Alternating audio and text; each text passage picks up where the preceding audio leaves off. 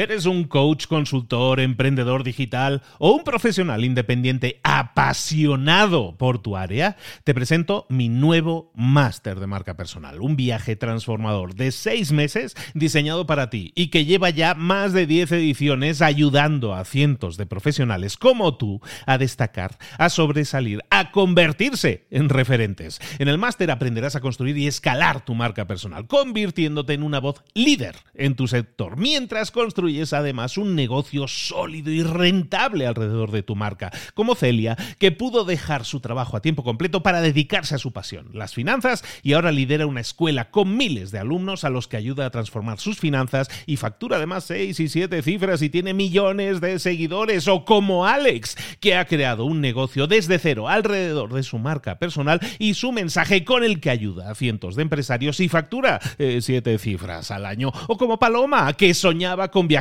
por el mundo y que ahora vive como nómada digital con cientos de miles de seguidores y más de 17.000 alumnos. Gracias al máster, su sueño pasó de ser una idea a una realidad rentable y reconocida.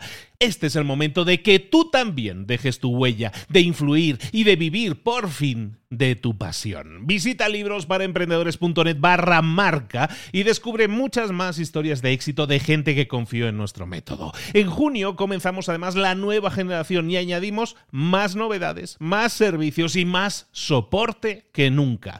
Únete a la élite de profesionales que ya están cambiando sus vidas. ¿Estás listo? ¿Estás lista para desarrollar tu marca personal y ser nuestra próxima historia de éxito? Pues visita librosparaemprendedores.net barra marca y comencemos. ¿Cómo podríamos conseguir resultados diferentes para nuestra empresa en tan solo 30 días? Parece tarea imposible, pero puede no serlo si lo hacemos de forma adecuada, si nos enfocamos en las estrategias y tácticas que nos pueden generar más y mejores resultados. En 30 días, estamos diciendo.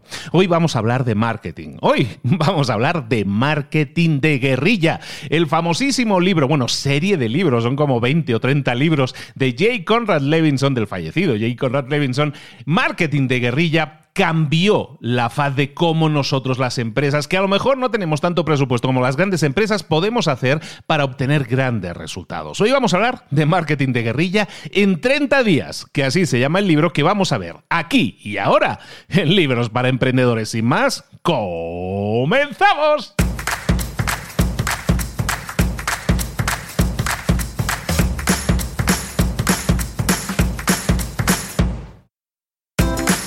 Bienvenidos al podcast Libros para Emprendedores. Para alcanzar el éxito en cualquier negocio que quieras emprender, debes formarte, debes estudiar, aprender para emprender. Y para ello, no hay nada mejor que un libro. En el podcast Libros para Emprendedores te ayudamos de tres maneras. Primero, seleccionando los mejores libros del mercado para ayudarte a emprender, a mejorar en tu emprendimiento. Segundo, te ofrecemos gratis un resumen de los puntos más valiosos explicados en cada libro. Y tercero, te damos finalmente pasos a seguir para poner en práctica todas esas lecciones aprendidas y así poder acortar tu camino hacia el éxito ya sea marketing, ventas, liderazgo, emprendimientos, mentalización, eh, vamos a analizar lo mejor de lo mejor de los mejores libros del mercado y te lo vamos a dar todo bien masticadito y listo para ser aplicado. Soy Luis Ramos, empresario y emprendedor, y voy a acompañarte, si me lo permites, en este camino. Sin más, comenzamos. Bienvenidos una semana más a Libros para Emprendedores. Aquí estamos de nuevo. Oye, ¿qué os están pareciendo los nuevos episodios que estamos haciendo los jueves? Que se llama la serie Pasa a la Acción, que también analizamos libros, pero los analizamos desde ese punto de vista que sabes que a mí me gusta, ¿no? Accionables, con cosas que podamos llevar a la práctica inmediatamente. Recuerda que todos los jueves tienes episodio de Pasa a la Acción y todos los lunes episodio de Libros para Emprendedores. También los dos están en Libros para Emprendedores, pero los lunes tenemos resumen de libro completo, ¿no? Hoy vamos a hablar de marketing vamos a hablar de ese marketing de guerrilla que se puso de moda a principios de los años 80. Escritor J. Conrad Levinson, un señor súper expertísimo en marketing, había dirigido eh, y trabajado en grandes empresas de marketing, pero que empieza a escribir. Y empieza a escribir sobre esa cualidad que tienen muchas empresas, que es hacer cosas diferentes, jugar con lo que tienen para obtener resultados diferentes y potenciar sus resultados. Todo eso se empaquetó en el llamado marketing de guerrilla. Marketing de guerrilla, el guerrilla market, el gorilla marketing que le llaman en inglés. El, el marketing de guerrilla es básicamente es hacer marketing para atraer nuevas, eh, nuevos clientes a tu empresa, para, tener, para atraer ojos a tu empresa. Y de ahí, evidentemente, venderle y todo eso. ¿no? El crecimiento de los resultados que una empresa puede tener muchas veces está condicionado a la, posibilidad de invertir. Yo no puedo invertir mucho en marketing, entonces no puedo obtener grandes resultados. Y este libro viene a cambiar todo ese concepto diciéndonos que el marketing de guerrilla es vamos a jugar con lo que tengamos y vamos a hacer experiencias de marketing memorables, diferentes, para que la gente se recuerde, la gente recuerde nuestra marca y, y se diga a sí misma, oye, pues esta, esta empresa recuerdo que es muy buena en esto.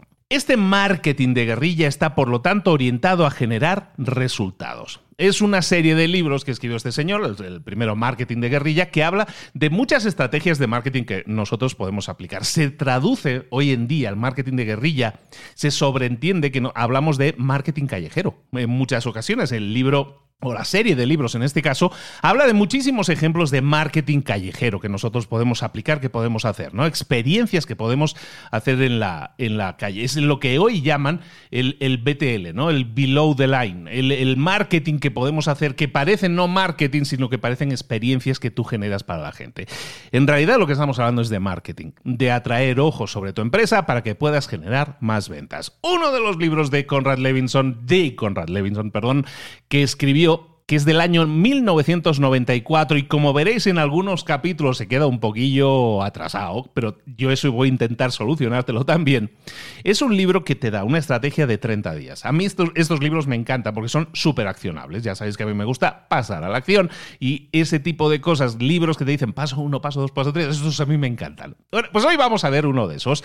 Este libro de J. Conrad Levinson, escrito en el 94, que se llama Marketing de guerrilla en 30 días, es básicamente eso una experiencia de 30 días diciéndote paso a paso lo que tienes que hacer en el día 1, el día 2, en el día 3. Entonces vamos a ello, son 30 días, son 30 acciones que vamos a poder realizar. Pero recuerda, hay algunas acciones que te digo ya, te adelanto, es imposible hacerlas en un día, yo creo, pero bueno, son, tareas que puedes ir acumulando y que puedes ir haciendo, pero la mayoría de ellas son tomas de decisión, son búsqueda de información, son pasar a la acción. Y eso me encanta y creo que a ti también te va a gustar. Vámonos directamente al día 1. Día 1. Valida tu mindset. Lo que tenemos que hacer, si queremos hacer marketing de guerrilla en general, marketing, es tener mindset de marketing. Entender que el marketing es una herramienta para generar resultados, para al final vender productos o servicios de tu empresa. Entonces tienes que empezar, empezar a pensar como un marketer, como un marketero. Los grandes marketeros lo que hacen es siempre estar pensando en una única cosa. ¿Cómo puedo atraer más ojos? ¿Cómo puedo atraer más posibles clientes, más prospectos a mi negocio. ¿Cómo puedo conseguir que más gente sea consciente de que existimos, de que nuestra empresa existe? Entonces, en el primer día, en el día uno, tienes que verificar tu mindset, la forma en la que tú estás pensando. ¿Estás poniendo el marketing como algo diario en tu vida? Yo te diría, Ve a tu calendario y escoge una hora del día en la que tú vas a estar reflexionando y eh, haciendo estrategias para verificar que tu marketing está alineado con lo que quieres hacer y con las metas. Esto implica, en muchos casos, que tengas eh, una estructura de gente que trabaje contigo las personas que trabajan contigo están alineadas con la estrategia de marketing, saben que el marketing es clave para conseguir más y mejores resultados en la empresa, estamos todos alineados en eso.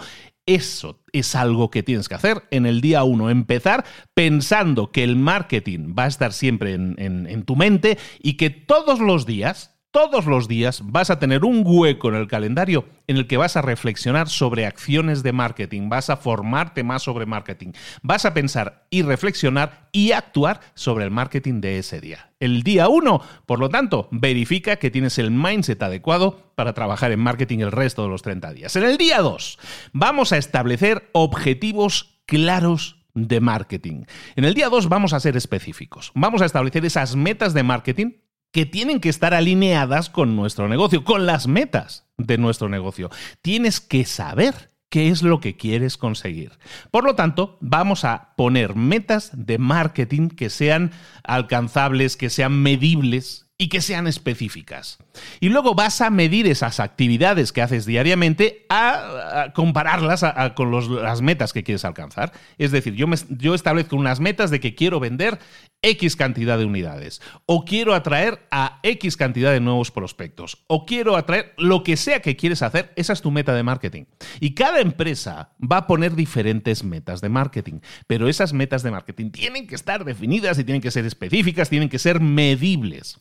Y luego lo que vamos a hacer el resto de días es ir trabajando, haciendo cosas, actividades que nos tienen que acercar a esas metas. Entonces, durante un determinado periodo de tiempo, en este caso estamos hablando de 30, minutos, de 30 minutos, de 30 días, en este caso estamos hablando de 30 días, esta práctica de estar constantemente, todos los días, verificando si nos estamos acercando a nuestras metas o no, te va a permitir enfocarte con muchísima mayor intensidad en lo que estás haciendo. Y eso va a hacer que se amplíen, que crezcan tus posibilidades de éxito. Entonces establece esas metas de marketing que son los resultados que quieres conseguir con tu marketing. Estas metas, estos resultados, evidentemente deben estar integrados y alineados con los propósitos y los resultados que quieres en tu negocio. Cuanto más conciso, cuanto más definido puedas hacer esta meta, mejor. Y luego también vamos a escribir esas metas para evitar ningún tipo de confusión y también vamos a definir cómo vamos a verificar el avance, cómo lo vamos a medir cada día. Tenemos algo que nos dé un dato diario por el cual yo pueda medir vamos bien o no vamos bien. Eso es fundamental. Entonces, en el día 2, establecer metas y una mecánica de dar seguimiento a esas metas para ver si las estamos cumpliendo o no. Día 3, nos vamos a la investigación de mercado. El día 3 vamos a investigar, a investigar a nuestro mercado y a la competencia. Vamos a, intentar averiguar qué es lo que está sucediendo en nuestro mercado, analizar nuestro mercado, nuestra competencia, nuestros clientes. Es importante que hablemos, por lo tanto, con nuestros clientes, que, hello, eso es algo que deberías hacer siempre, eh, no solo para marketing, sino para saber exactamente si estás sirviendo como debes a tus clientes, para ser consciente de los problemas que, que tienen sin resolver todavía y que a lo mejor tú puedes resolver. Entonces, es importante que entiendas que el centro de tu negocio siempre son los clientes y tienes que estar hablando con ellos constantemente, pero también hacer investigación. ¿Cuáles son los, retos a los que se está enfrentando tu mercado? ¿Cómo están gestionando tu competencia eh, esos retos? ¿Cómo los están solucionando? Intenta identificar cuáles son esos puntos que el mercado está ahora ofreciéndote como retos y cómo los está eh, utilizando la gente, cómo los está atacando la gente y cómo los estás atacando tú. ¿Hay algún punto débil en tu negocio? ¿Hay alguna amenaza emergente? ¿Hay una nueva oportunidad en el mercado que nadie ha explotado todavía? En cuanto al tema del mercado, siempre tenemos que estar al día de lo que sucede. Una cosa es que tengas una empresa que funciona y que va vendiendo y que está bien, pero igualmente tenemos que estar, ser conscientes de que el mercado está eh, cambiando constantemente. Y antes los, los cambios en el mercado eh, tardaban más tiempo en producirse. Hoy en día los cambios en los mercados eh, se producen de un mes para otro, a veces de semanas. Entonces es importante que estemos siempre viendo el mercado y ver el mercado, que es algo así como muy subjetivo, en realidad es analizar cómo se comporta el mercado, las compras suben y bajan, cómo están funcionando los la competencia, hay nuevos competidores en el mercado. Es decir, estar al día. Si tú estás en un mercado, eso no se debería decir, pero si tú estás en un determinado mercado, deberías conocer ese mercado mejor que nadie. Entonces vamos a evaluar en este día 3, investigar cuál es el mercado, la competencia y buscar oportunidades para desarrollar nuevos productos o servicios. Vamos a buscar incluso nichos en nuestro mercado a los que podamos dirigirnos y que a lo mejor no están siendo servidos ahora mismo. Y esa, especialización probablemente nos pueda ayudar muchísimo. Entonces, el día 3 vamos a dedicar un día a investigar el mercado y la competencia. El día 4 vamos a pensar en nuestro mercado objetivo. Idealmente en nuestro mercado siempre tenemos que estar haciendo un zoom, como si fuéramos una cámara de fotos, haciendo un zoom para, para enfocarnos en clientes concretos, eh, establecer discusiones, establecer diálogos, establecer debates con nuestros clientes es muy válido y con nuestros prospectos también, pero sobre todo para entender uno a uno cuál es su problemática. Entonces vamos a intentar determinar quién compra qué, por qué compran eso y dónde están comprando qué cosa. Y de forma que seamos eficientes a la hora de detectar cómo la gente, cómo el mercado se está comportando. El mercado, esa cosa subjetiva que llamamos el mercado, son personas. Entonces, cuando nosotros analizamos a las personas, analizamos sus comportamientos dentro de nuestro mercado, nosotros podemos darnos cuenta de tendencias. Una tendencia del mercado quiere decir que es una acción que no la hace una sola persona, sino que la hacen muchas personas. Eso se convierte en una tendencia. Cuando nosotros empezamos a analizar nuestro mercado, vamos a descubrir tendencias. Vamos a enfocarnos mucho más en nichos de mercado, es decir, venderle a grupos más específicos de personas. ¿Por qué es importante eso del nicho dentro del marketing? Bueno, cuando nosotros tenemos claro un nicho de mercado, podemos venderle específicamente a ese grupo que es más pequeño, normalmente es más especializado, pero normalmente también paga más por soluciones más específicas y más especializadas. Por eso también es muy interesante y además es mucho más fácil convertirte en el rey de un nicho de mercado que de todo un mercado completo. Entonces, día 4 vamos a pensar en nuestro mercado objetivo, vamos a analizar a nuestros clientes actuales, vamos a identificar qué cosas, qué rasgos comunes tienen en todos ellos y vamos a empezar a pensar en un plan de cómo podríamos alcanzar, cómo podríamos atraer a más potenciales clientes. Y para eso, evidentemente, tenemos que conocer a nuestros clientes actuales y ver todas esas cosas que son comunes. La clave del éxito en el marketing es enfocarte mucho más que en ampliar el foco. Entonces, en vez de intentar venderle a todo el mundo, vamos a intentar venderle siempre a un segmento más específico del mercado y de forma más agresiva. Entonces, para eso Identifica las características de ese mercado y cómo generar influencia en ese grupo. A lo mejor es a través del diseño de tu producto, a lo mejor es a través del diseño de tu servicio, a lo mejor es mediante el pricing, el precio que le asignes, a lo mejor es mediante la distribución, a lo mejor es el empaquetado, el packaging, a lo mejor es la forma en que estás anunciándolo.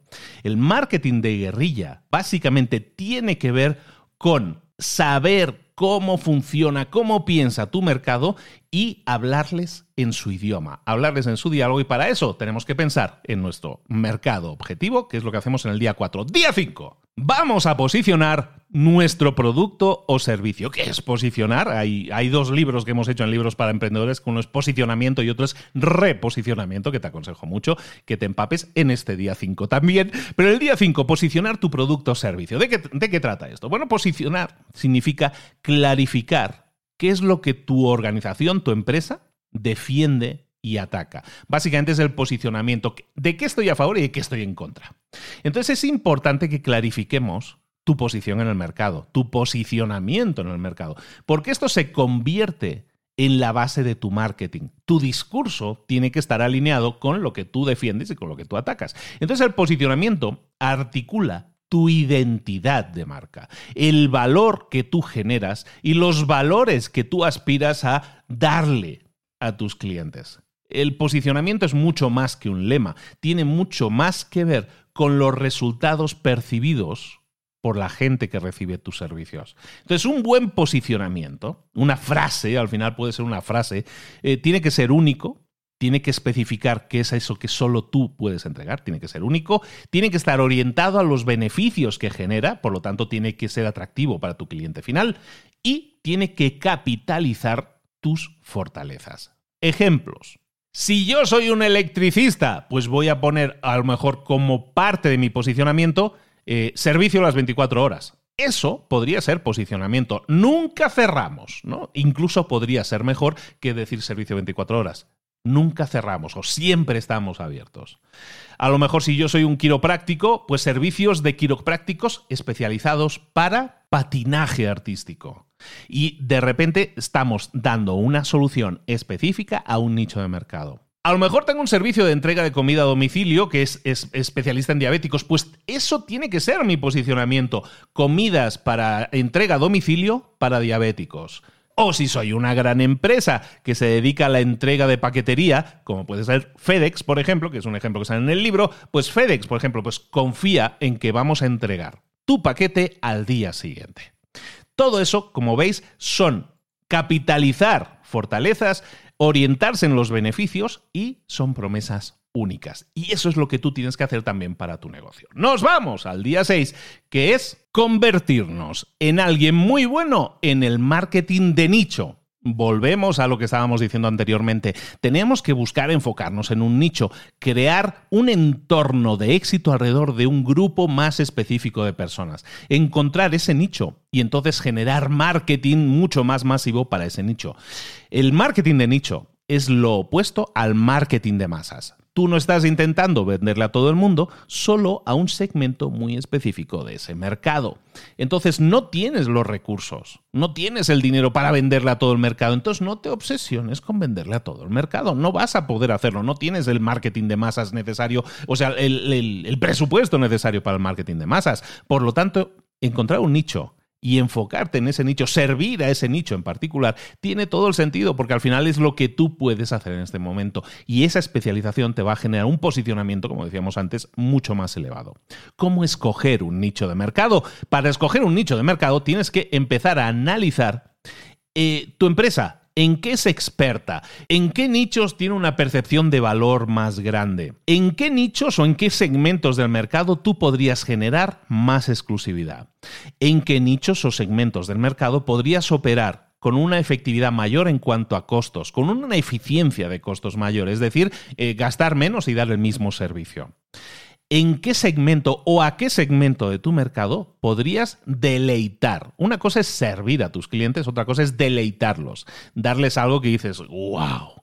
¿En, ¿A qué segmento? Ese, ese segmento en el que si te especializaras solo en ese, los podrías realmente deleitar. ¿En qué segmento del mercado podrías tú buscar generar más lealtad? Y eso es fundamental, la lealtad en los clientes lo vamos a ver más adelante. Y por último, ¿qué segmento de mercado te puede generar los ingresos suficientes para generar los números que tú quieres generar. Entonces, cuando nosotros entendemos esto, entonces estamos seleccionando un marketing de nicho para ese nicho y de esa manera nos enfocamos muchísimo más. Eso lo vamos a ver el día 6. El día 7 vamos a desarrollar un plan de marketing. ¡Hey! por escrito. Todo esto que hemos hablado hasta ahora lo hemos, estado, lo hemos estado cerrando ahora en este día 7 que es el séptimo día, que es el final de la primera semana. Desarrollar un plan de marketing por escrito es crear ese plan de marketing, eh, ponerlo por escrito para darle más seriedad y, realmente para grabárnoslo más. Pero ojo, un plan de marketing no se escribe y ya está, sino que se sigue actualizando constantemente a medida que nosotros vamos aprendiendo, vamos conociendo más cosas de nuestro mercado. Una vez tú conoces a tu mercado y sabes cómo, cómo crear clientes satisfechos entonces tenemos que sentarnos y escribir las estrategias que vamos a utilizar para atraer, para obtener y para retener a clientes. Y para eso tenemos que pensar exactamente qué es lo que podemos hacer y qué es lo que está a nuestro alcance hacer. El marketing de guerrilla nos dice que podemos utilizar muchas cosas que no son tradicionales, que tienen que ver con los canales, que tienen que ver con los mensajes, pero sobre todo tienen que, que ver con crear mensajes que conecten con la gente. Entonces vamos a empezar a escribir qué acciones podríamos estar haciendo hoy en día, que a lo mejor no estamos haciendo, o que sí ya estemos haciendo, cuáles son esas listas de cosas que estamos haciendo. Eso es un plan de marketing, son las acciones de marketing que nosotros vamos a desarrollar. Un plan de marketing, sin embargo, para los que estamos empezando y no tenemos muy claro cómo hacerlo, un plan de marketing tiene que resolver, tiene que dar respuesta a una serie de preguntas. En concreto, ocho preguntas. Ahí te van las preguntas que tu plan de marketing tiene que responder. Pregunta número uno, ¿cuál es el propósito de tu marketing? Pregunta número dos, ¿a quién te estás dirigiendo? ¿Cuál es tu mercado objetivo? Tres, tercera pregunta, ¿en qué nicho de mercado te estás enfocando? Cuatro, ¿cuáles son esos beneficios únicos o cuál es tu ventaja competitiva frente a tu competencia? Pregunta cinco, ¿Cuál es tu identidad corporativa? ¿Cuál es tu identidad como marca y como empresa? Seis, ¿qué herramientas de marketing tienes ahora mismo a tu disposición? Pregunta número 7. ¿Cuál es tu presupuesto? ¿Cuál es tu presupuesto de marketing actualmente? Y pregunta número 8. ¿Qué oportunidades de mercado has detectado actualmente? ¿Qué oportunidades de mercado ves actualmente en tu mercado? Recuerda que atraer a clientes potenciales a tu negocio es tu trabajo número uno, como enfocado en marketing. ¿eh? Tu trabajo número uno, atraer a potenciales clientes. Pero ahí no termina tu marketing. Tu trabajo número dos es convertir a clientes potenciales, a esos que has atraído, convertirlos en clientes de pago. De nada sirve atraer a clientes potenciales, a gente que puede estar interesada si luego no les vendemos. Entonces, trabajo número uno, atraer a clientes potenciales. Trabajo número dos, convertir esos potenciales clientes en clientes de pago. Y el trabajo número tres es mantener a esos clientes. Un plan de marketing, por lo tanto, es un manual de operaciones para cada uno de esos tres trabajos. Y eso nos lleva al día número 8. Vamos con la segunda semana. Día 8 tenemos que responder a la pregunta, ¿por qué me interesa esto a mí? La pregunta de por qué me interesa esto a mí es una pregunta que está en la mente de cualquier persona cuando recibe un impacto de marketing. La pregunta en inglés le llaman el What's in it for me. El What's in it for me es ¿qué hay aquí para mí? ¿Mm? Entonces, ¿qué hay aquí para mí? Es una pregunta que todo el mundo se está haciendo en su cabeza cuando recibe un impacto de tu marketing. Entonces, cuando el ¿qué hay aquí para mí? no es contestado de forma correcta, pues la gente se va a ir. Entonces nosotros vamos a hacer marketing. Eso va a traer ojos de la gente, miradas hacia nosotros y nuestro marketing tiene que contestar esa pregunta que hay aquí para esa persona. Entonces intenta responder esa pregunta. Eso significa crear una ventaja competitiva alrededor de los beneficios. No tenemos que hacer afirmaciones de, oye, qué buenos somos, somos la empresa número uno, somos la mejor solución para su problema aquí en esta ciudad. No, eso no nos va a generar beneficios a la vista de la gente. Tenemos que dar, no características, sí beneficios. ¿Qué son los beneficios y por qué tenemos que definirlos de esa manera? Porque es que si no, no vamos a convencer a nadie. Esa pregunta de qué hay aquí para mí o por qué me interesa esto a mí debe ser contestada. Y entonces los beneficios se centran normalmente en varias cosas. Conveniencia. Tu producto es más conveniente, es más solucionador del problema que cualquier otro. A lo mejor el beneficio puede ser que eh, un ahorro de tiempo, que nos permite estar más organizados, que tiene una accesibilidad muy fácil, que es inmediato en cuanto a generar la solución, que responde más rápido, que es más confiable, que se requiere de menos recursos, eh, que amplía o mejora nuestra calidad de vida. Todo eso son ventajas competitivas que tu producto puede tener frente a otros productos de la competencia. Identifícalo porque esos son beneficios y eso crea tu ventaja competitiva. Muchas veces puede ser que tú no sepas ni siquiera cuál es tu ventaja competitiva. De hecho, estos son uno de los puntos en los que la gente se atasca más. En ese caso, pregúntale a tus clientes. De nuevo, vamos a hablar con nuestros clientes. ¿Por qué hacen tus clientes negocios contigo? Quizás estás ofreciendo beneficios a tus clientes que ni siquiera sabes que estás ofreciendo. ¿Cuál es la ventaja competitiva que te diferencia de cualquier otro? O, en definitiva, ¿cómo vamos a responder a la pregunta ¿qué hay aquí para mí? Día 9. Tenemos que construir una marca, una identidad, una identidad de marca. Básicamente la identidad de marca define, describe quién eres de forma clara y de forma concisa, de forma precisa. Tu marca debe generar elementos emocionalmente buenos, debe transmitir buen rollo, básicamente. Entonces, si tú eres un marketero, alguien que está haciendo marketing para tu empresa, tienes que obligarte a analizar cómo está siendo percibida tu empresa, cuál es la identidad, por lo tanto, de tu empresa de cara al exterior. Quizás no seamos conscientes de que hay muchas personas que están viendo nuestros mensajes, nuestra página, nuestros eh, folletos, nuestros correos electrónicos pero resulta que ven nuestros mensajes y toda esa información y dicen, es que no es coherente. A lo mejor no lo piensan así analíticamente, pero a lo mejor piensan, es que no es coherente. Y esa identidad de marca significa que tanto nuestros mensajes, como nuestro lenguaje, como nuestra imagen, como nuestros colores, como nuestra. todo lo que implica la identidad de marca, nuestras fuentes y todo eso, todo eso debe estar unificado. Entonces, en el día 9 vamos a construir una identidad de marca. En principio, probablemente ya la tengas, pero a lo mejor no la tienes unitaria, no la tienes unificada. Entonces vamos a analizar cómo nos percibe la gente. ¿Estamos siendo coherentes y estamos siendo consistentes en nuestros mensajes, en nuestro lenguaje? en nuestros colores, en todo aquello que transmite nuestra identidad de marca. Esa identidad de marca, si es coherente, lo que le está señalando a la gente es que somos una empresa seria, que estamos ahí mm, durante mucho tiempo porque somos personas coherentes. Y eso se debe traducir al final en una identidad de marca más sólida, que va a generar más confianza y al final va a generar más ventas. Vamos a construir en el día 9 nuestra propia y más sólida identidad de marca. En el día número 10 vamos a comunicar nuestras ventajas de forma convincente. Estamos hablando de generar planes. Entonces lo que vamos a hacer ahora es crear un plan, un plan de creación de contenidos, en el cual nosotros vamos a comunicar de forma efectiva a todo el mercado una estrategia que nos permita transmitir nuestros valores, nuestras ventajas de forma convincente. Esto significa que a lo mejor todo lo que son relaciones públicas, todo lo que son comunicaciones por medios tradicionales, todo lo que son comunicaciones por correo electrónico, por correo tradicional, por internet, mm, mediante anuncios y publicidad, todo eso va a tener que ser también cohesivo, coherente en nuestro mensaje.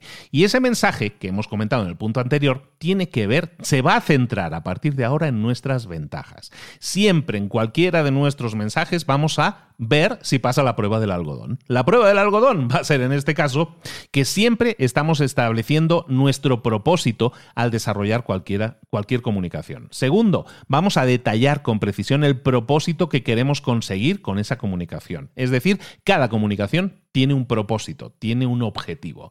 Tres, vamos a especificar nuestra personalidad, tanto lo que estábamos hablando antes de identidad de marca, nuestra personalidad de marca tiene que estar presente en ese mensaje. Cuatro, en ese mensaje, en esa comunicación, debemos llamar la atención de las personas a las que estamos intentando influenciar. Queremos atraer a personas a nuestro mundo. Tenemos que validar que nuestro mensaje está dirigido a esa gente, está llamando su atención. Cinco, vamos a validar siempre que todos nuestros mensajes, todas nuestras comunicaciones estén definiendo los beneficios de una forma creíble. Vamos a definir siempre beneficios para esa persona y lo vamos a hacer de una forma no exagerada, sino creíble. Y por último, en nuestros mensajes vamos a buscar que las personas reciban la motivación necesaria para pasar a la acción, para, dar siempre un siguiente paso. Toda esta prueba del algodón, todas estas seis partes, tienen que ser pruebas de validación para toda comunicación que tú hagas. Ya sea la página web que tú estés haciendo, ya sea el mail, ya sea el prospecto, el folleto, lo que sea que tú tengas, tiene que cumplir, tiene que pasar esta prueba del algodón. ¿La está pasando o no? Analiza todo lo que tienes creado, corrige lo que esté haciéndose mal o que no tenga un sentido, o que no cumpla o que no pase una de las pruebas y crea nuevos contenidos a partir de ahora siguiendo estas reglas. Día 11. Vamos a desarrollar un plan de medios. Si te fijas, cada vez tenemos más claro nuestro mensaje, los beneficios que transmitimos. Ahora vamos a generar un plan de medios. Y un plan de medios es utilizar todos los recursos que tengamos a nuestro alcance, a nuestra disponibilidad, para construir y para generar en la mente de nuestros futuros clientes el que sepan que existimos. Ese marketing no es solo publicidad, pueden ser cualquier acción desarrollada para que nuestra gente, nuestros futuros clientes nos tengan en mente. Entonces, pensemos en todas esas acciones que hemos visto en días anteriores que podríamos estar realizando. Ahora vamos a hacer ese plan y lo vamos a escribir y lo vamos a fundamentar. Por ejemplo, si son anuncios, vamos a escribir los anuncios. Por ejemplo, anuncios efectivos. Un anuncio efectivo, si nosotros hemos hecho todo el trabajo previo anteriormente, un anuncio efectivo tiene que tener toda una serie de partes. Por ejemplo, un encabezado que atraiga la atención. Un cuerpo de mensaje en el que se declaren los beneficios para esa persona. También en un anuncio tiene que estar clarísima tu oferta. Luego, tiene que haber un gancho, un incentivo para que la gente actúe ahora, en este momento. A lo mejor es una oportunidad, un descuento o algo que es por tiempo limitado, por ejemplo, ¿no? Luego, todos los anuncios tienen que llevar, todos nuestros impactos en marketing tienen que llevar una llamada a la acción, que es lo que quieres que hagan tus futuros clientes cuando vean este anuncio. Es decir, ¿cuál es el siguiente paso? La llamada a la acción. Y luego, hoy en día, indispensable, tienes que tener elementos gráficos que también creen interés, que llamen la atención. Pueden ser imágenes, pueden ser vídeo, hoy en día, que es algo muy fundamental a la hora de creación de contenidos. Entonces, en este día vamos a hacer todo nuestro marketing de medios, vamos a, crear, vamos a hacer nuestro plan de medios, que eso incluye crear todos esos mensajes, diseñar todos esos mensajes que vamos luego a publicar y que van a ser las piezas de marketing que van a traer gente a nuestro mundo. Día número 12. Tienes que hacer networking de negocios. El networking es una parte integral de un marketing de guerrilla que se precie. Básicamente es hacer todo aquello que puedas con lo que tienes. En este caso, generar relaciones con otras empresas. El networking significa construir relaciones. Esto es, no conozco una persona y me guardo su tarjeta de presentación o su email o su número de teléfono y ya está, sino que busco darle seguimiento. ¿Por qué? Porque construir relaciones significa construir confianza en esas relaciones, en esas personas. Entonces vamos a definir nuestras metas de networking. Networking es generación de una red de contactos. ¿eh? lo traduzco para el que no lo sepa. Entonces, metas de networking. Vamos a decidir a qué eventos vamos a asistir, en qué eventos se mueve la gente a la que a mí me interesa, posibles, posibles clientes que yo pueda conocer, dónde están, dónde se reúnen. Voy a buscar esas formas de ponerme delante de los ojos de esas personas. Y luego, recuerda lo siguiente, cuando tú recibas, por ejemplo, en un evento físico, ahora esperemos que ya pronto volvamos a tenerlos de forma masiva, pero en un evento físico, normalmente tú vas a conocer a mucha gente que te puede dar tarjetas de presentación o que te puede dar sus datos, su, su teléfono o lo que sea. Como regla general, nos dicen en el libro, por cada 10 nuevas personas que te encuentres, 8 te van a dar sus datos de contacto.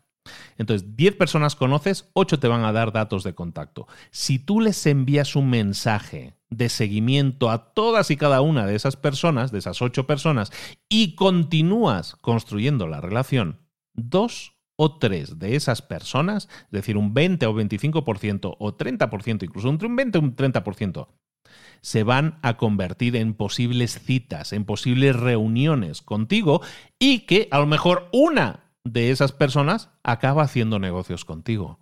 En definitiva, de 10 personas que conociste, a lo mejor una acaba haciendo negocios contigo si tú evidentemente le has dado seguimiento a todas esas personas.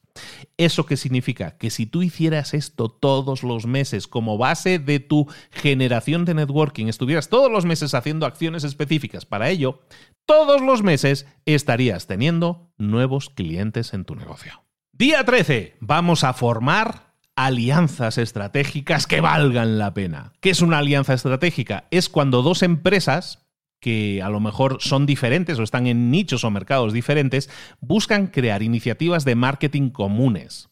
Ese marketing de fusión, que es fusionar esas dos empresas, genera una alianza estratégica. Y esa alianza estratégica con otro negocio lo que hace es publicitar al público de esa otra empresa lo que tú haces. Es decir, si tú eres un entrenador personal y generas una alianza estratégica, a lo mejor con un quiropráctico, por ejemplo, pues sí, evidentemente estáis sirviendo a nichos de, estáis dando servicios diferentes, pero a lo mejor el nicho es el mismo porque a lo mejor la gente que va al entrenador personal de gimnasio a lo mejor tiene lesiones y entonces necesita un quiropráctico. Entonces tú le puedes llevar a ese quiropráctico, que es alguien con el que has establecido una alianza estratégica, y de forma similar un, quiropráctico puede recibir consultas sobre, oye, ¿qué entrenador personal me recomiendas? Y esa alianza estratégica va a hacer que esa persona te recomiende a ti. Y de esa, y de esa forma nosotros estamos consiguiendo atraer a gente que está dentro del público de esa otra persona, de esa otra empresa, y tú a la vez estás compartiéndolo. De esa forma es un ganar-ganar, en la que tú aumentas tu volumen de negocio. Y hey, cuando tú generas una alianza estratégica, esto no tiene costo. No tiene costo, es una estrategia de marketing de guerrilla brutal porque no tiene un costo para ti. No tienes que invertir dinero en marketing, sino que simplemente tienes que generar que tu público de alguna manera generar, compartir tu público con la otra persona, con la otra empresa, y la otra empresa hacer lo mismo. Y de esa manera ambas empresas aumentan su negocio. Día 14. Vamos a ser proactivos con venta directa. Y ojo, este es uno de los puntos más importantes, porque mucha gente se centra en la, en la, operación del marketing como atraer a gente hasta la puerta de mi negocio. Entonces, aunque sí, el marketing te va a llevar gente hasta la puerta de tu negocio, tú tienes que venderles tienes que venderles, se tienen que cerrar las ventas. Entonces es importante, y lo digo porque parece una obviedad, pero muchísima gente se especializa en atraer clientes, influencers, ¿no? Es el, es el, síndrome del influencer, ¿no? Yo atraigo mucha gente, cada vez a más gente, me obsesiono con el like, con conseguir cada vez más seguidores. ¿Pero qué estoy haciendo con esos seguidores? ¿Estoy consiguiendo ventas o no? Tenemos que ser conscientes de que hay que vender. Y ese objetivo de venta es finalmente lo, es la culminación de todo tu trabajo. No puede existir el marketing si no hay ventas y evidentemente no pueden existir las ventas si no hay un marketing previamente. Entonces, Si todos tus esfuerzos de marketing han llevado a gente o están atrayendo a gente a tu negocio, ¿qué es lo que estás haciendo con esas personas? ¿Estás estableciendo diálogos, conversaciones con esas personas? ¿Se les está presentando una oferta específica o relacionada con los problemas que tienen, les has preguntado, has hablado con ellos, has cerrado transacciones. Muchas veces incorporamos listas de correos electrónicos. Mira, tengo 50.000 seguidores en mi lista de correo electrónico. Vale. ¿Y qué estás haciendo con ellos? ¿Estás estableciendo conversaciones? ¿Estás viendo si tienes un producto que ofrecerles o no? ¿Se lo estás ofreciendo? Tenemos que buscar cerrar ventas. Entonces, desde reuniones de ventas, que te pueden generar nuevas oportunidades de negocio, nuevas oportunidades de ingreso, hasta ofertas directas, marketing directo con opción de venta, de cerrar ventas a tu público, son obligatorias. ¿Las estás haciendo o no? Día 14 vas a ser proactivo con tus ventas directas.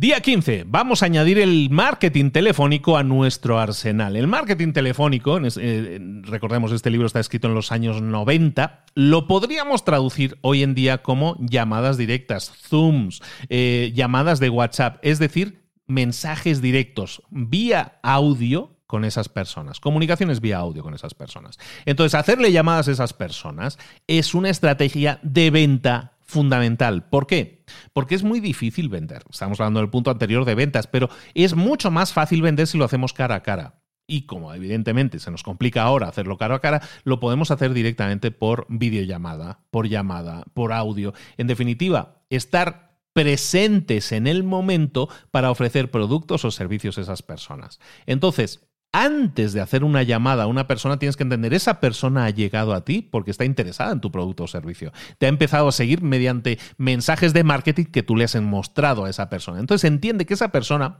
que es lo que se llama un público tibio, son personas que ya conocen de tu existencia.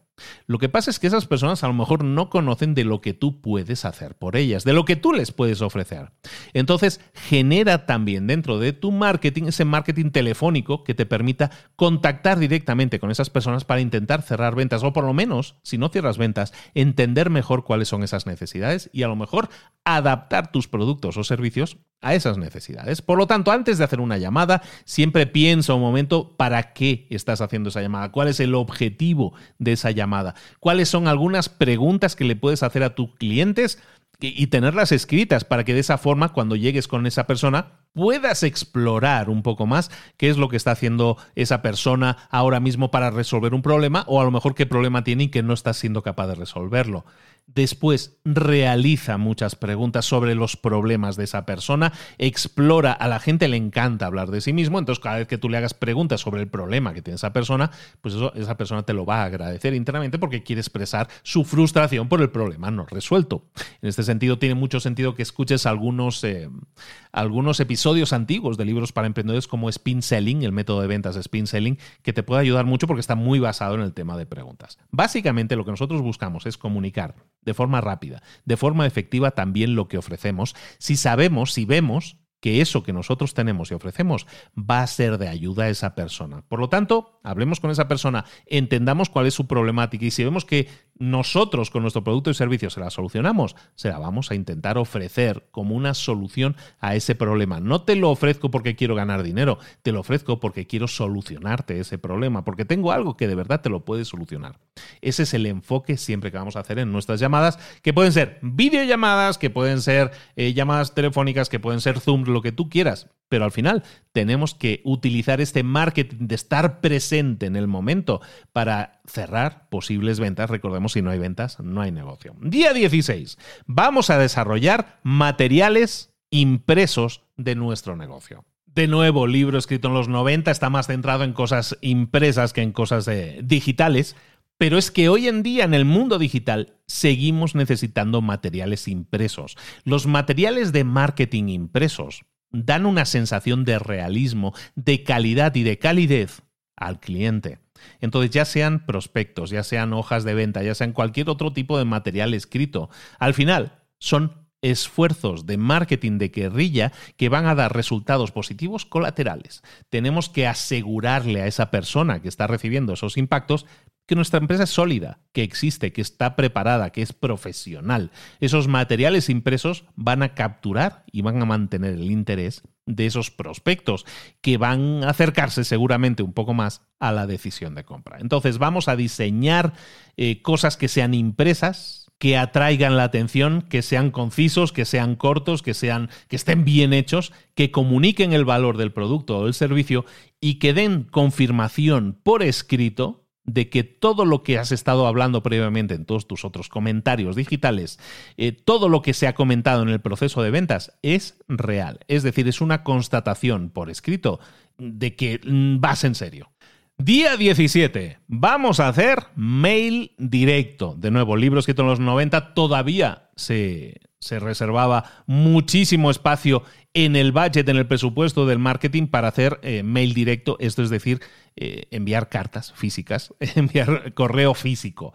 El correo físico sigue siendo, sin embargo, una forma efectiva, cada vez más efectiva de llegar a tu mercado. Evidentemente, necesitas tener un contacto primero con esa persona porque necesitas una dirección de correo físico a la que enviarle. Pero hoy en día, Fíjate que hay una, una, persona con la que yo estudié marketing en Estados Unidos hace unos años que empezó a utilizar el, el correo físico de nuevo como estrategia de ventas y le funcionó increíblemente bien. ¿Por qué?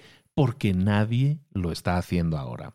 Entonces, cuando nosotros analizamos nuevas oportunidades de negocio, de incrementar nuestro marketing o nuestra inversión de marketing y hacerlo de forma efectiva, probablemente el marketing directo, enviando correo físico, todavía sea bastante efectiva, sobre todo porque nadie la está utilizando. Es personalizado, eso nos ayuda a mejorar la relación.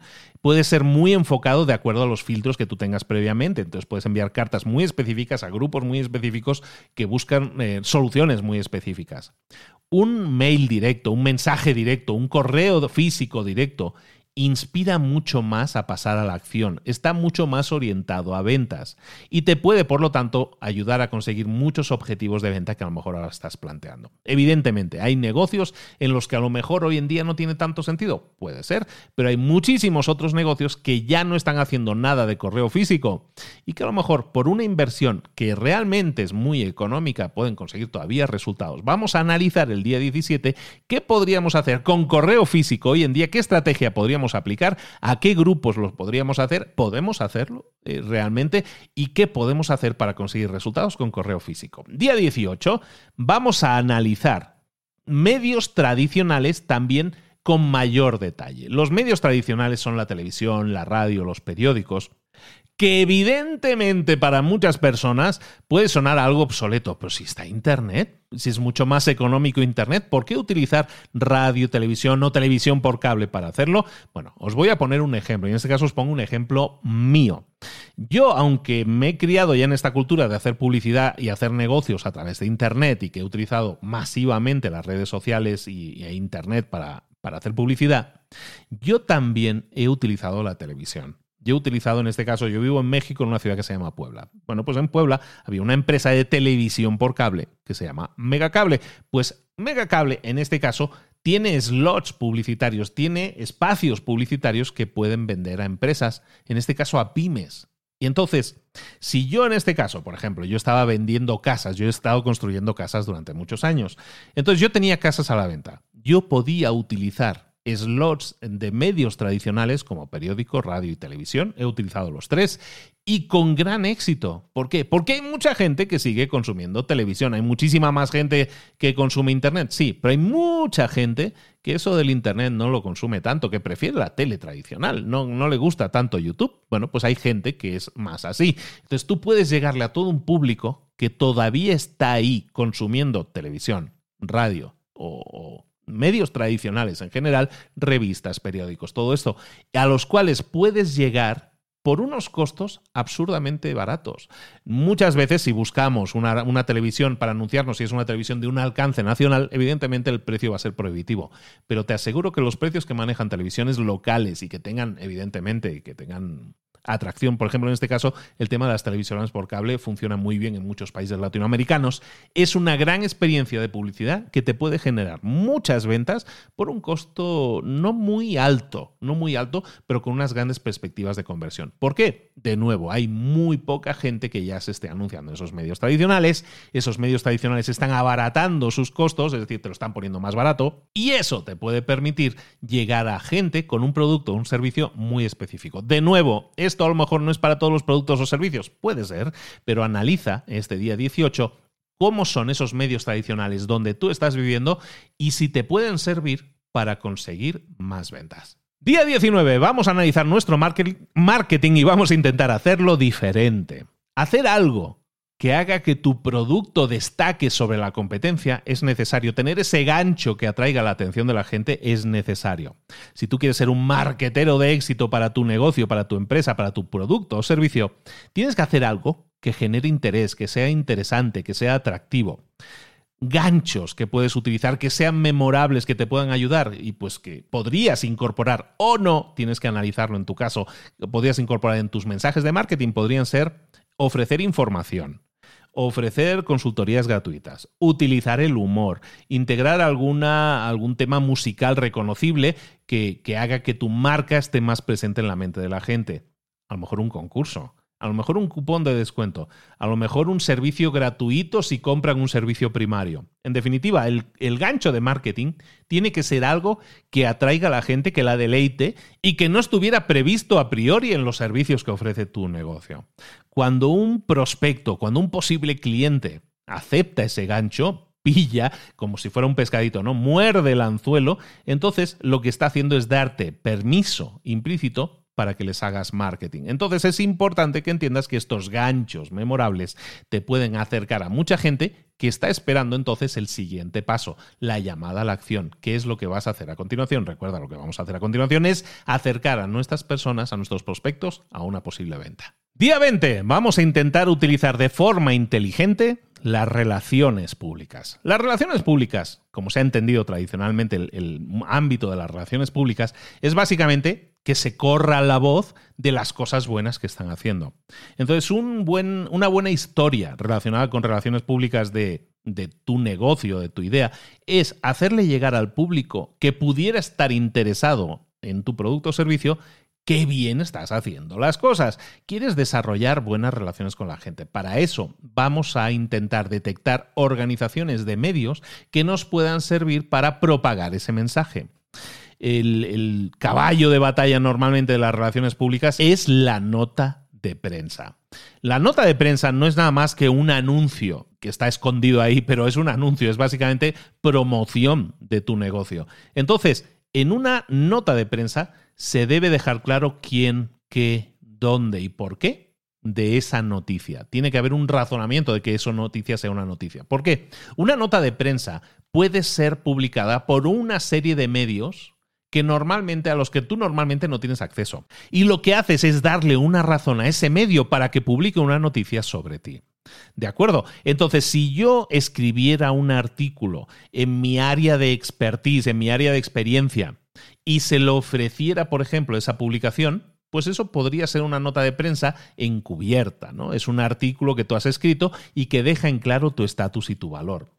O a lo mejor puedes crear esa nota de prensa literal y hacer que acercarla a periódicos, porque un periódico hoy en día es digital. Y cuando tú creas una nota de prensa y esa nota de prensa, esa entrevista o esa nota que tú les envíes directamente la publican, ¿qué es lo que están haciendo? Están creando publicidad gratuita para ti. Es decir, que mucha gente va a descubrirte a través de ese medio tradicional, incluso hasta a través de ese medio digital.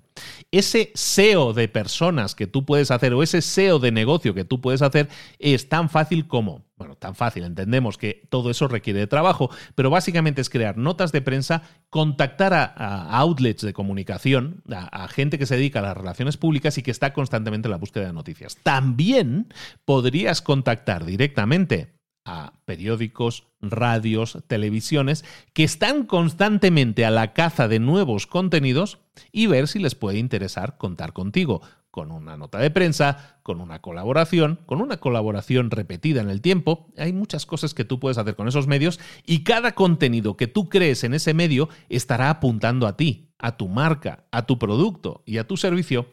Y entonces las relaciones públicas de forma inteligente no son otra cosa que utilizar otros medios que ya existen e intentar capitalizarlos en tu beneficio. Día 21, estamos terminando la tercera semana, estamos en la recta final. En el día 21 vas a desarrollar tu propio calendario de marketing. ¿Qué es un calendario de marketing? Básicamente es una herramienta de gestión. ¿Qué es lo que buscamos ahí? Tener un calendario, como dice el nombre, pero lo que buscamos ahí en ese calendario es tener, por un lado, lo que son los días, las semanas, los meses, todo el año completo, si es posible. Y en esa hoja de papel, si lo tenemos en una hoja de papel, vamos a tener por una parte el calendario, las fechas, pero por otra parte, digamos, en esa matriz, vamos a tener también nuestras herramientas de marketing, esos canales de marketing que nosotros vamos a utilizar. Y entonces lo que vamos a hacer es semanalmente, mensualmente y anualmente agrupar nuestras acciones de marketing.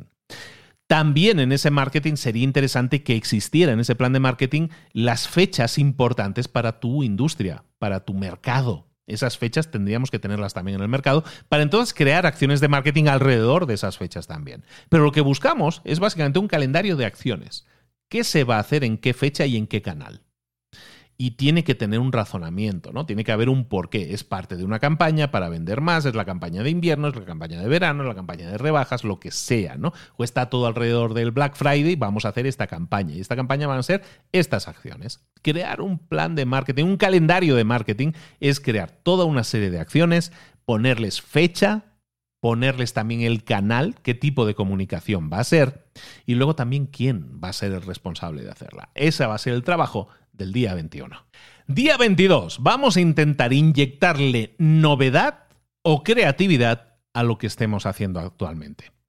Básicamente, tenemos que pensar en cosas que no estemos haciendo habitualmente y que deberíamos a lo mejor probar a hacer. Una puede ser hablar en público, otra puede ser un, hacer un concurso, otra puede ser cupones, insertarlos en sitios poco habituales. Vamos a darle novedad a las cosas, vamos a mantener la frescura de las cosas. El marketing de cupones funciona muy bien, incluso mejor si puedes generar eh, ahora sí un seguimiento de cómo te está convirtiendo.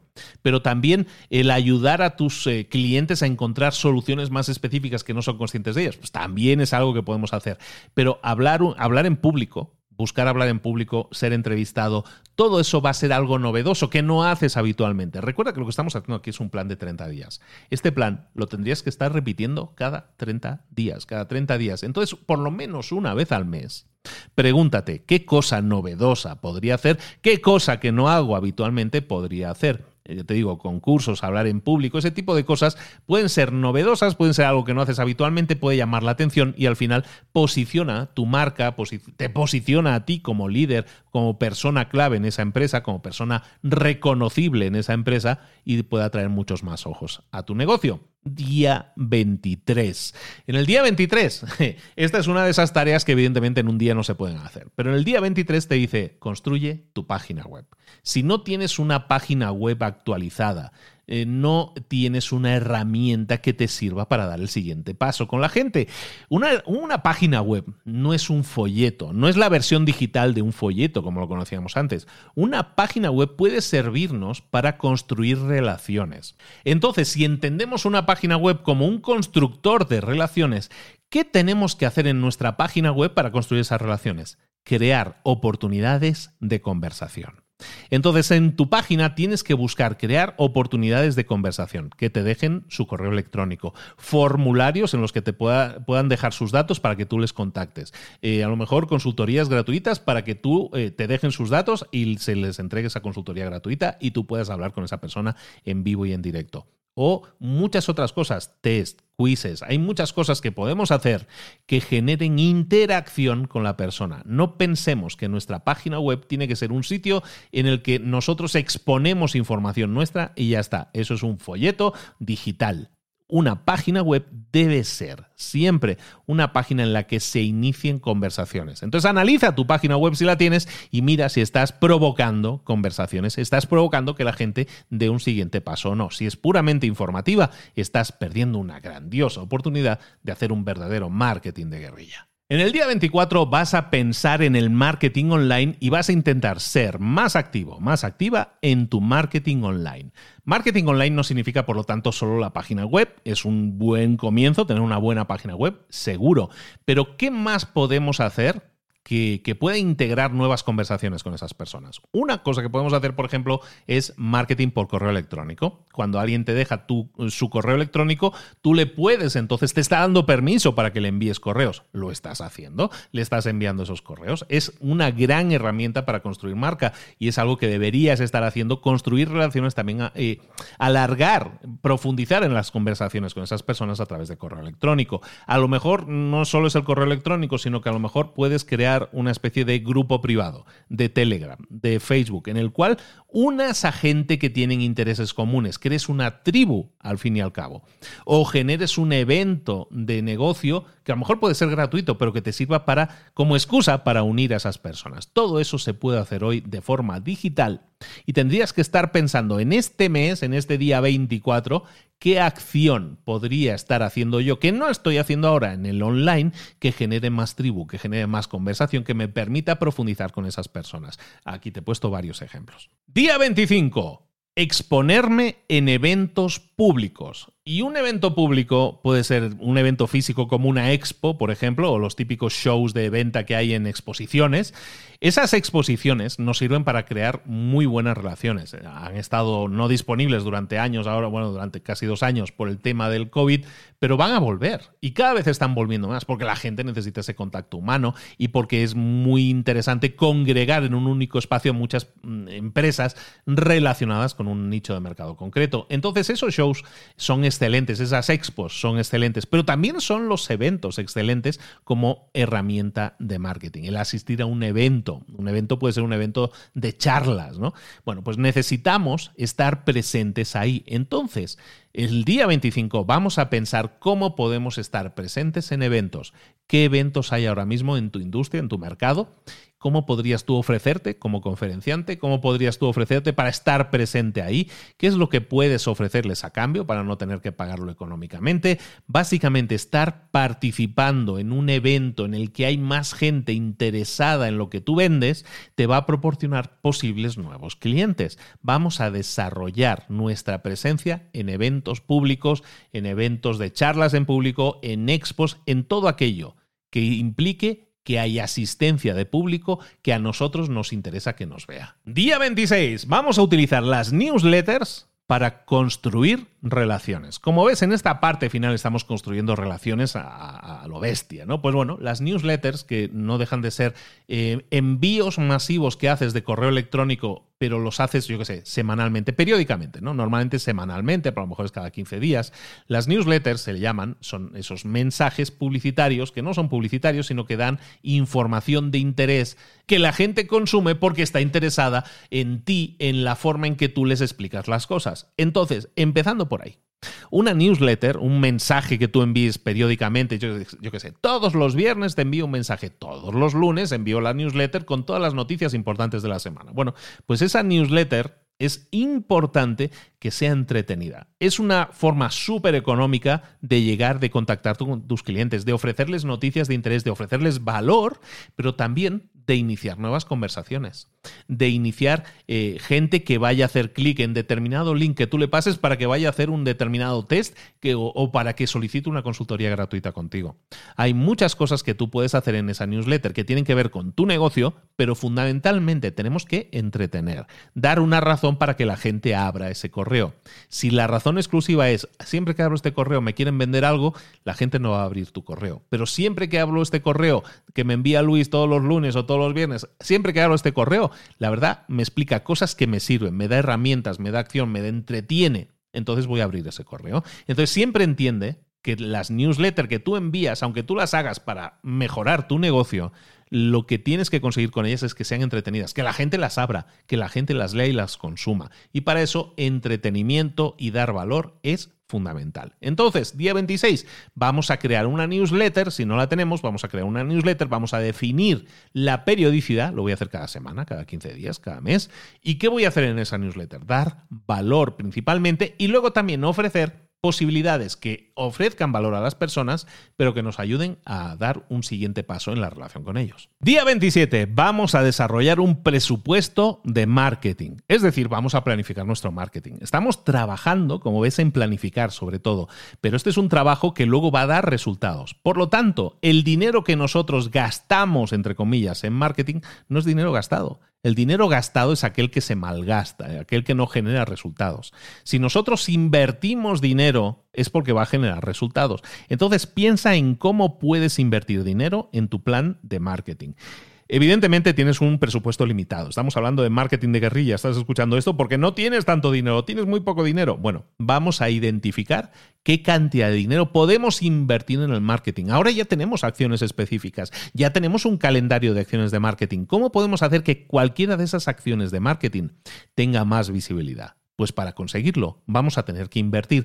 Entonces, analiza cuál es tu capital, cuánto puedes invertir, pero busca siempre invertir en tu marketing, porque eso va a aumentar los resultados. Inversión en marketing significa alcanzar a más gente y alcanzar a más gente significa que tu mensaje lo ve más gente.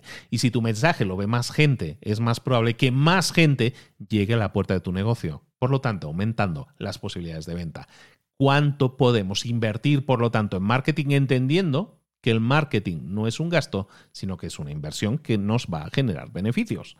Ahora, en este día 27, vamos a planificar nuestro presupuesto de marketing y vamos a ver en qué vamos a invertir, en qué campañas o en qué publicaciones concretas vamos a invertir para atraer más ojos a mi negocio. Día 28. Estamos terminando la semana 4. Y en este día 28 lo que vamos a hacer es implementar nuestro plan de marketing.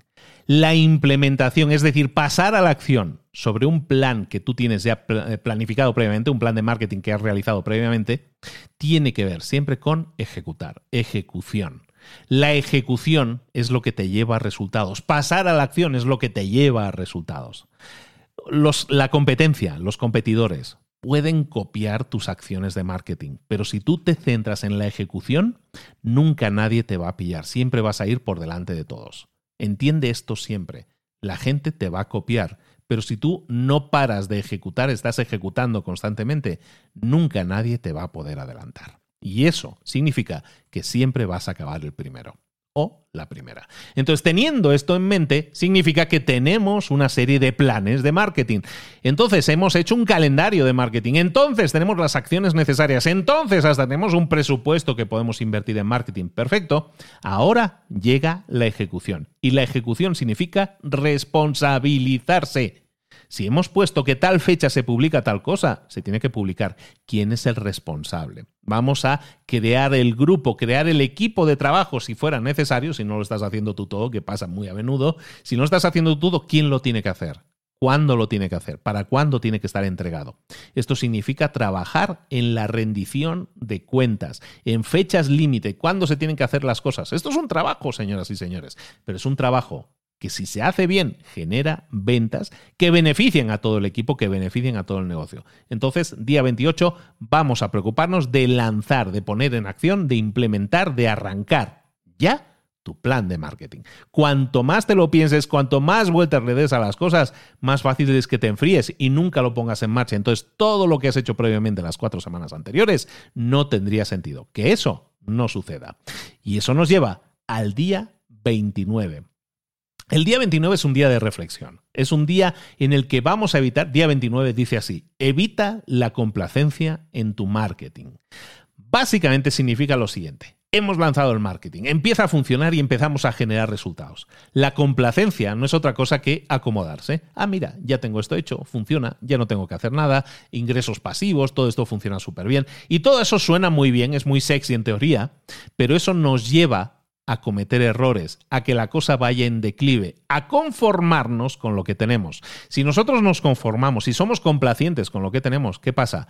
Que la competencia entonces sí nos adelanta. Recuerda que la ejecución es necesaria. Entonces el día 29 es un día de reflexión sobre la complacencia en tu marketing. ¿Estás asumiendo que el éxito te va a llegar?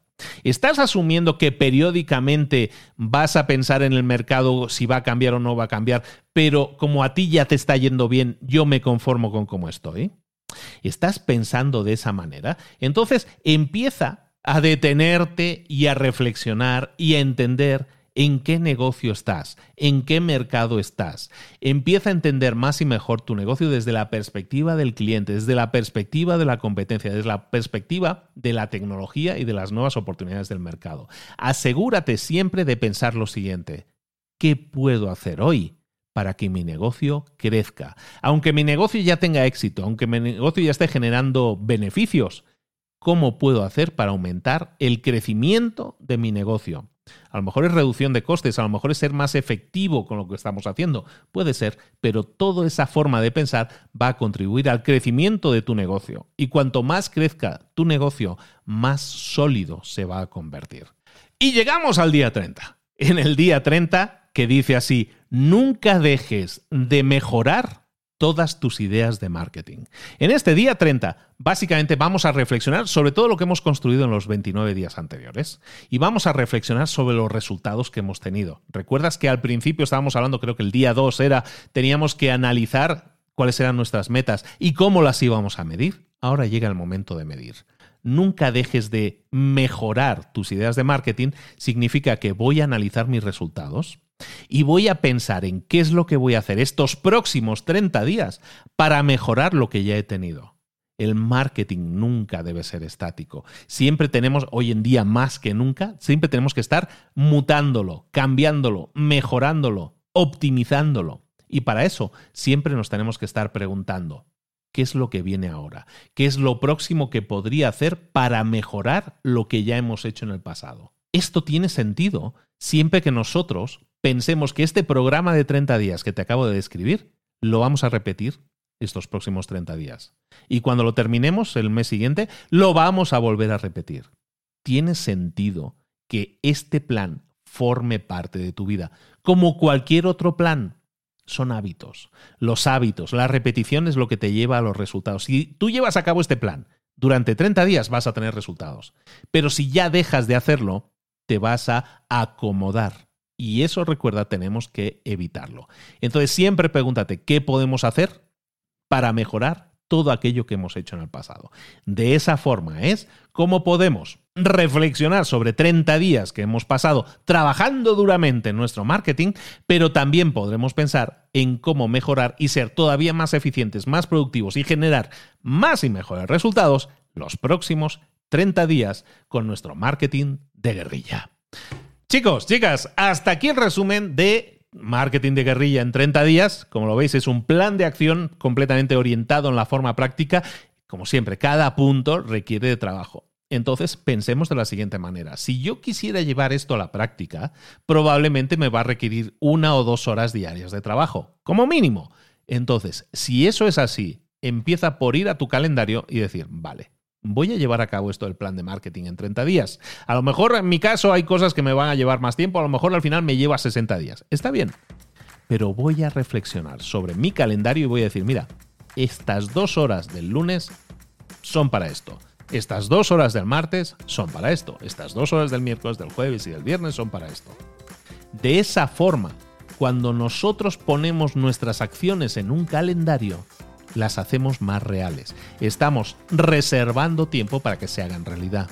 Si tú tienes un plan a 30 días pero no reservas espacio para ejecutarlo, recuerda, las ideas sin ejecución son solo ideas, son entretenidas, nos entretienen, nos hacen pasar el tiempo, pero no nos llevan a resultados. Si quieres pasar a la acción es porque quieres resultados. Y si quieres resultados y quieres pasar a la acción, búscate en tu calendario el momento adecuado para hacer cada una de esas tareas. Reserva el espacio. Ahora mismo, esa sería la tarea del día cero.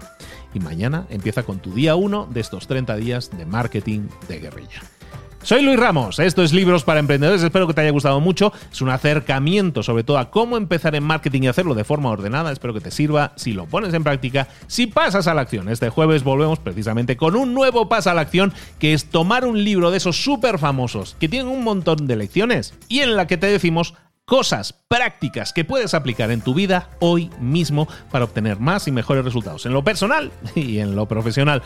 Lo dicho, nos vemos la próxima semana. Recuerda que tienes todos los resúmenes, más de 200 episodios de resúmenes de libros en librosparaemprendedores.net, que en Spotify y en todas las plataformas de audio, en iTunes y todo eso, ahí nos tienes con todos los episodios. Todo está ahí disponibles. Son herramientas que si las utilizas adecuadamente te van a generar resultados. Nosotros nos vemos aquí entonces el jueves con un nuevo paso a la acción y el próximo lunes con un nuevo resumen de libros. Un abrazo grande de Luis Ramos. Nos vemos.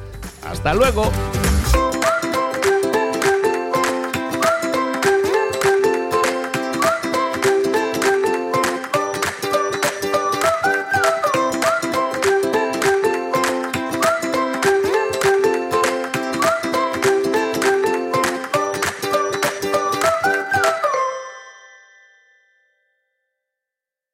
¿Eres un coach, consultor, emprendedor digital o un profesional independiente apasionado por tu área? Te presento mi nuevo máster de marca personal, un viaje transformador de seis meses diseñado para ti y que lleva ya más de 10 ediciones ayudando a cientos de profesionales como tú a destacar, a sobresalir, a convertirse en referentes. En el máster aprenderás a construir y escalar tu marca personal, convirtiéndote en una voz líder en tu sector, mientras construyes construyes además un negocio sólido y rentable alrededor de tu marca, como Celia, que pudo dejar su trabajo a tiempo completo para dedicarse a su pasión, las finanzas, y ahora lidera una escuela con miles de alumnos a los que ayuda a transformar sus finanzas y factura además seis y siete cifras y tiene millones de seguidores, o como Alex, que ha creado un negocio desde cero alrededor de su marca personal y su mensaje con el que ayuda a cientos de empresarios y factura eh, siete cifras al año, o como Paloma, que soñaba con viajar